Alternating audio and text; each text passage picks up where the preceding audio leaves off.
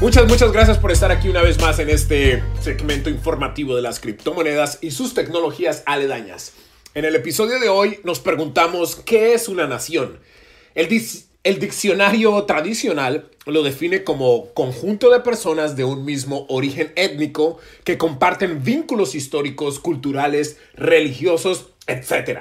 Tienen conciencia de pertenecer a un mismo pueblo o comunidad y generalmente hablan el mismo idioma y comparten un territorio.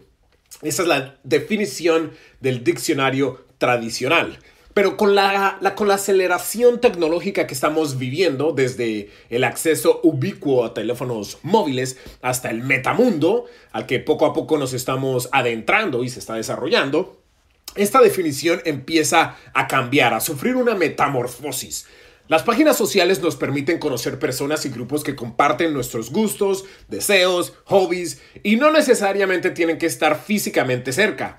Muchas veces estas personas con las que pues tenemos cierta afinidad hablan idiomas diferentes, tienen culturas y religiones completamente extranjeras a la nuestra.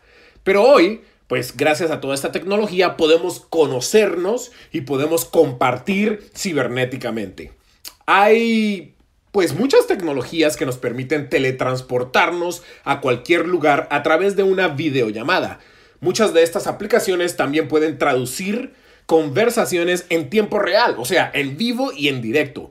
Podemos abrir empresas por internet, comercializar con cualquier persona y con cualquier esquina del mundo y utilizar monedas globales como las criptomonedas para ejecutar transacciones financieras. Con el desarrollo del metaverso o metamundo, ese mundo virtual al que muchas compañías le están apostando, ah, podemos sentir que estamos físicamente en cualquier lugar y hasta viajar a diferentes épocas, o sea, desafiar el tiempo. Podemos decir que una nación ya no tiene, no tiene que compartir un territorio físico, ni un idioma, ni una cultura, ni una religión, ni nada de lo definido por el diccionario tradicional. Podemos crear naciones, podemos unirnos a una nación al crear grupos que comparten gustos e intereses ah, afines a los nuestros. Ah, tenemos la flexibilidad de ser parte o de crear naciones con diferentes características y requisitos. Podemos entrar y salir de diferentes grupos, o sea, de diferentes mini naciones. Pueden haber naciones con costos de admisión y otras que hasta pagarán para atraer miembros. Políticamente hablando, un Estado o país es una unión política de nación y Estado. Los miembros tienen y comparten un territorio, existe un líder o presidente, hay leyes, hay una policía que protege y enforza estas leyes, hay una economía y hay subculturas o subgrupos.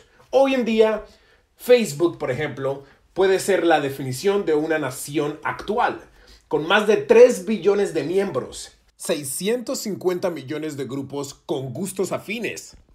Otro ejemplo es El Salvador, que quiere crear una Bitcoin City, una ciudad Bitcoin, con el fin de atraer una comunidad criptoemergente. Muchas compañías también están optando por atraer talento apasionado por los servicios y, y productos que esta compañía proporciona y dejar que trabajen desde cualquier parte del mundo, creando así una nación que trabaja y vive por un mismo objetivo. Poco a poco vamos a ir viendo más grupos, compañías, plataformas que transformarán lo que conocemos como nación. Van a cambiar la definición de lo que es una nación gracias al acceso de la tecnología. Muchísimas gracias. Yo soy Yaro Celis y para obtener más información de lo que hablamos aquí pueden visitar aprendeconyaro.com. Aprendeconyaro.com. Gracias.